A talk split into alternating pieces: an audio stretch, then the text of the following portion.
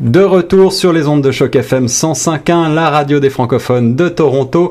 Ici Guillaume Laurin sur les ondes et j'ai le grand plaisir et l'honneur de recevoir ici en studio deux auteurs, monsieur Jean-Claude Larocque et monsieur Denis Sauvé. Bonjour messieurs. Eh, bonjour. Bonjour.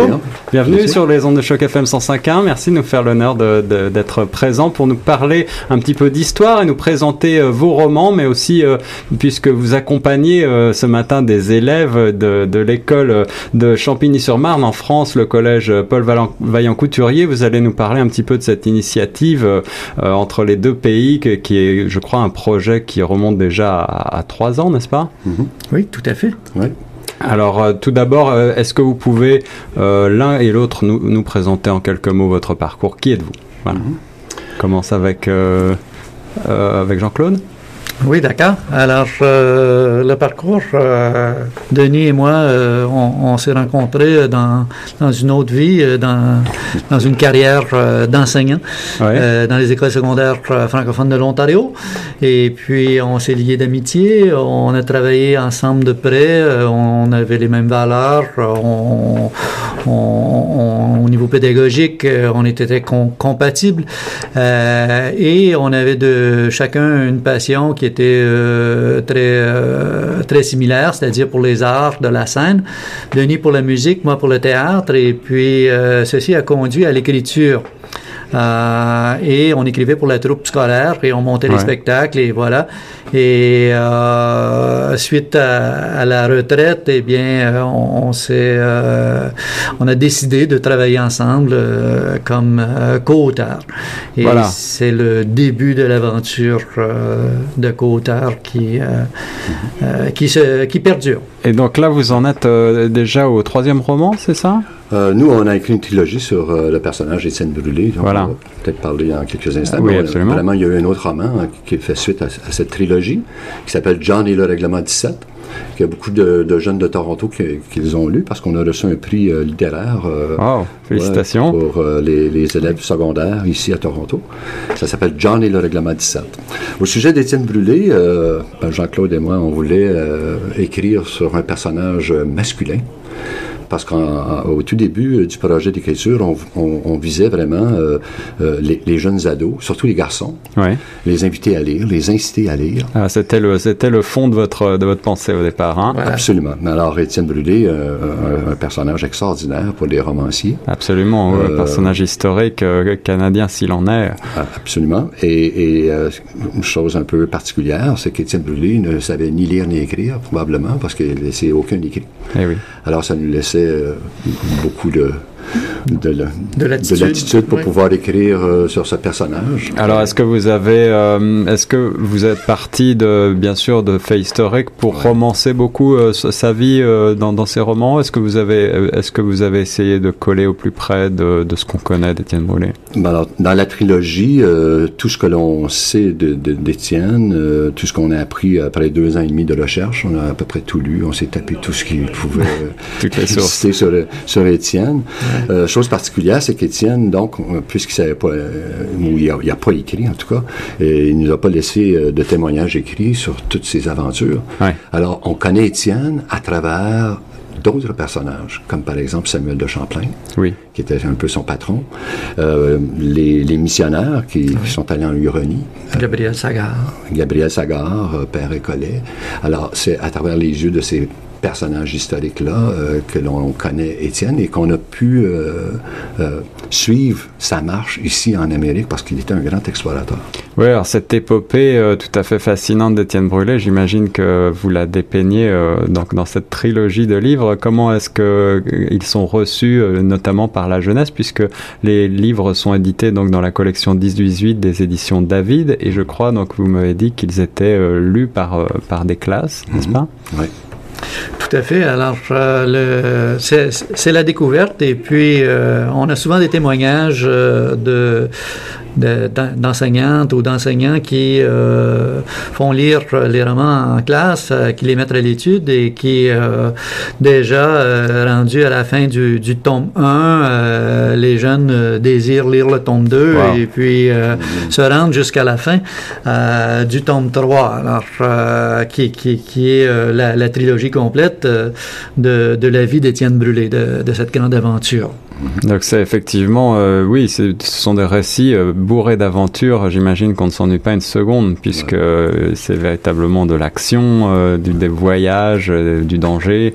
Et la forme d'écriture aussi, c'est que si on, si on, lit les, les, romans, on va tout de suite s'apercevoir que les phrases sont courtes, sont simples. Il n'y a pas beaucoup de, de, de grands paragraphes descriptifs qui, qui n'intéressent pas beaucoup les jeunes lecteurs. Alors, il y a beaucoup beaucoup d'aventure. C'est captivant. C'est captivant, ça bouge beaucoup. Et c'est un héros masculin. Mais on a quand même pensé aux, jeunes filles, qui sont de grandes lectrices la plupart du temps. C'est vrai. Euh, donc, euh, Étienne, il y a quand même une vie, euh, un côté, une vie amoureuse qui intéresse beaucoup la gente féminine.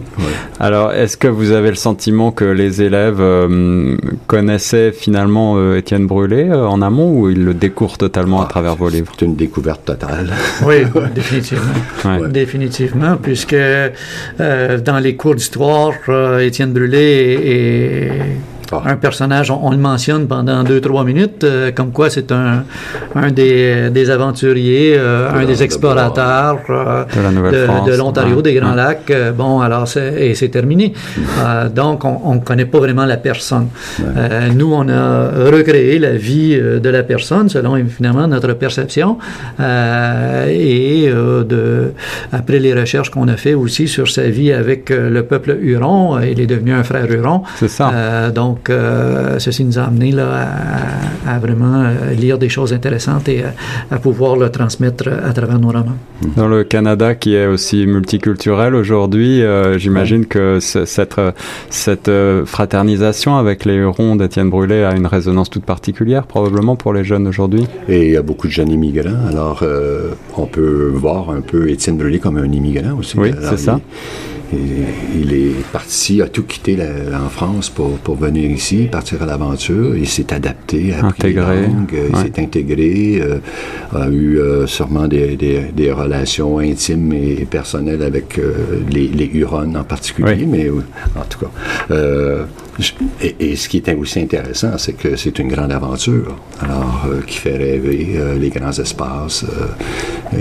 les grandes découvertes. Alors, le premier à voir la Ontario, avoir les Grands Lacs, à, traverser euh, vers le, territoire des, euh, des États-Unis d'aujourd'hui, euh, jusqu'à la baie de Chesapeake. Alors, c'est quand même assez passionnant de, de, de, raconter un personnage historique de cette envergure. Mm-hmm. et puis, ceci a conduit à une autre belle aventure qui, qui nous a amené l'année dernière à se rendre directement au lieu de naissance d'Étienne Brûlé, c'est-à-dire Champigny voilà, alors parlez-nous un petit peu de ce voyage que vous avez effectué donc en mai 2016 euh, mhm. et euh, je crois que c'est par l'intermédiaire de monsieur euh, Jacques Gage, metteur en scène, que vous avez décidé de monter ce projet donc avec avec la troupe locale et puis avec donc le collège Vaillant Couturier, les élèves sont venus donc aujourd'hui, ils sont ici ici même dans les locaux de Choc FM.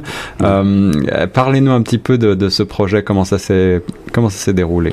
Alors, il y a à peu près trois ans, euh, M. Jacques Gage euh, est entré en contact avec nous, euh, nous a demandé euh, la permission, voir si on, il pouvait utiliser nos romans avec les jeunes pour pouvoir écrire un opéra musical ou une comédie musicale. il y a plusieurs termes qu'on peut utiliser sur la vie d'Étienne Belay. Alors, évidemment, nous, on a, on a trouvé ça très, Extraordinaire, oui, tout à fait. les jeunes en France vont nous lire.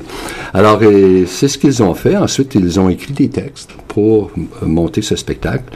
Et M. Gage, euh, alors, euh, nous a demandé euh, si on voulait devenir des conseillers pour revoir les textes. D'accord, c'est ça, conseiller historique, conseiller technique, j'imagine. voilà, de petits petites choses, puisque ce sont quand même des jeunes du collège. Ouais, Et ensuite, bah, ils, ont, ils ont fait la musique, ils ont créé la musique. Monsieur Ford de l'Opéra de Paris qui a écrit la musique du spectacle. Et ensuite, ils nous ont gentiment invités l'an dernier pour les, les, premières représentations. Les représentations. Ouais. Ah, Alors, nous avons accepté, euh, on a été euh, accueillis de façon merveilleuse, euh, très chaleureux l'accueil. Est-ce qu'il existe un, film, des documents sur, ce, sur cette représentation ça, a été, ça a été mis sur bande vidéo et puis ils ont fait un, DVD de, de, du spectacle. Et, puis, Donc le spectacle est chanté en partie. Oui, oui, oui, effectivement, le spectacle est chanté et puis au niveau des textes, c'était quand même un certain défi puisque les jeunes devaient composer en octosyllabes. ah oui, en effet, oui, oui. Donc, euh, pour avoir le rythme. Et, et, euh, et, nous aussi, comme, euh, comme conseillers, quand on recevait les textes, eh bien, il fallait renvoyer des suggestions en octosyllabes. Avec ces contraintes. oui, oui, c'est une contrainte assez intéressante. Et, Tout en respectant leur leur œuvre. C'est ça.